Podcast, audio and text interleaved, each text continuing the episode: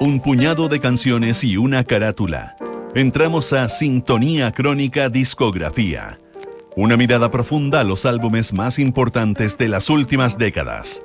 Con Bárbara Espejo y Rodrigo Santamaría. Auspicio de Servicios Funerarios María Ayuda. Duna. Sonidos de tu mundo. En el programa de hoy escucharás el álbum debut de Björk. Estás en sintonía crónica discografía en Duna. Antes de ser una de las figuras más vanguardistas de la música, Björk pasó por varias bandas y se curtió en la escena británica para encontrar la mezcla de estilos que la representaría. Su álbum debut de 1993 la transformó en estrella y su legado inspiraría una nueva generación de músicos tan eclécticos e impredecibles como la artista islandesa. Debut de Björk es lo que revisaremos en Sintonía Crónica hoy día.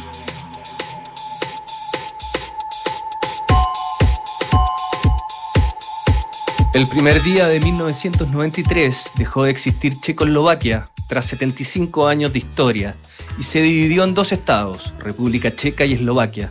En Estados Unidos asume la presidencia Bill Clinton. En poco más de un mes, Nueva York se remece con un atentado terrorista a las Torres Gemelas, el prólogo de lo que ocurriría ocho años después. El primero de octubre inicia sus transmisiones MTV Latinoamérica, que estrena su programación con We Are Sudamerican Rockers de los prisioneros. Dos días después, en Somalia, se lleva a cabo la batalla de Mogadiscio entre tropas estadounidenses y la guerrilla somalí. El evento inspiraría la película La caída del halcón negro de Ridley Scott. El 5 de julio de 1993 se edita debut de la islandesa Björk.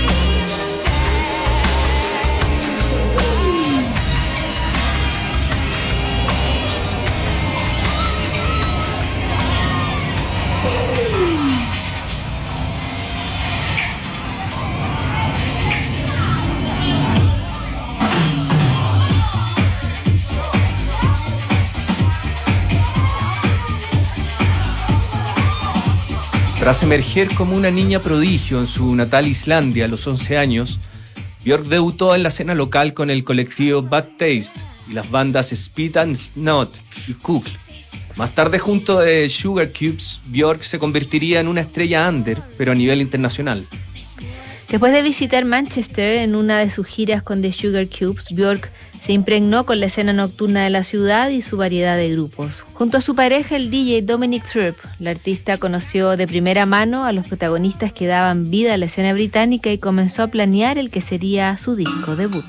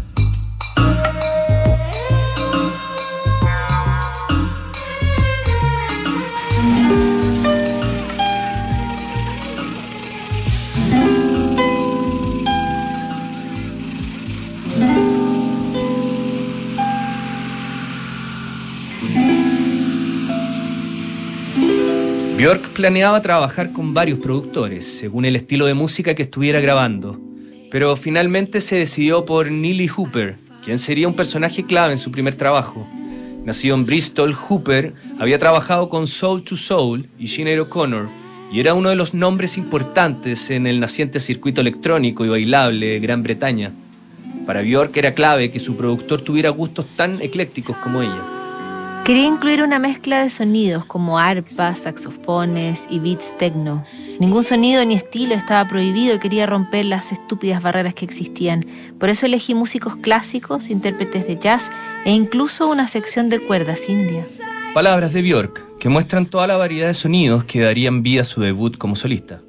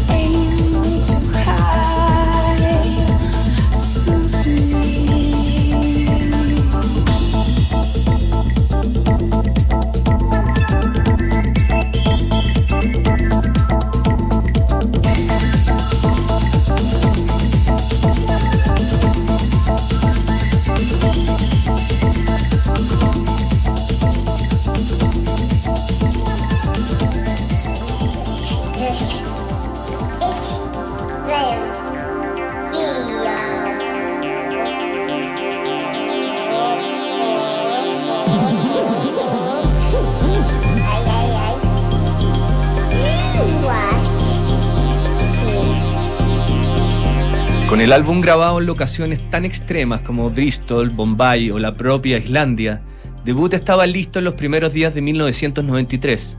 El sello One Little Indian comenzó a armar una campaña que pretendía mostrar a este álbum como un objeto de culto. Human Behavior fue elegido como el primer sencillo del disco en desmedro de Big Time Sensuality. Parecía la mejor forma de enlazar lo que había sido de Sugar Cubes y lo que estaba haciendo Björk como solista. Cuando Human Behavior se transformó en un hit en Europa y el video consiguió alta rotación en MTV, y había suficiente ruido en el ambiente como para lanzar el álbum.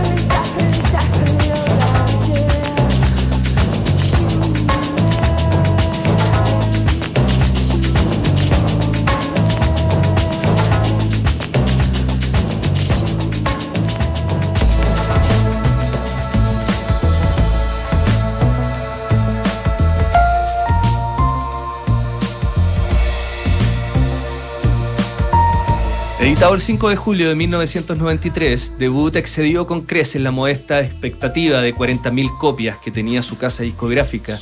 Los críticos alabaron la originalidad y experimentación de Björk, además de su valentía y confianza para lanzar un disco que desafiaba las corrientes musicales vigentes. En solo tres meses el disco superó las 600.000 copias vendidas y a la fecha debut ha facturado más de 5 millones de ejemplares. El primer esfuerzo solista de Björk se transformó en el inspirador de una nueva generación de artistas que van desde Lady Gaga hasta Radiohead y Florence Welch. Muy pronto Björk volvería a sentirse incómoda con las ataduras musicales y se lanzaría a escribir bandas sonoras. Su paso siguiente fue la actuación.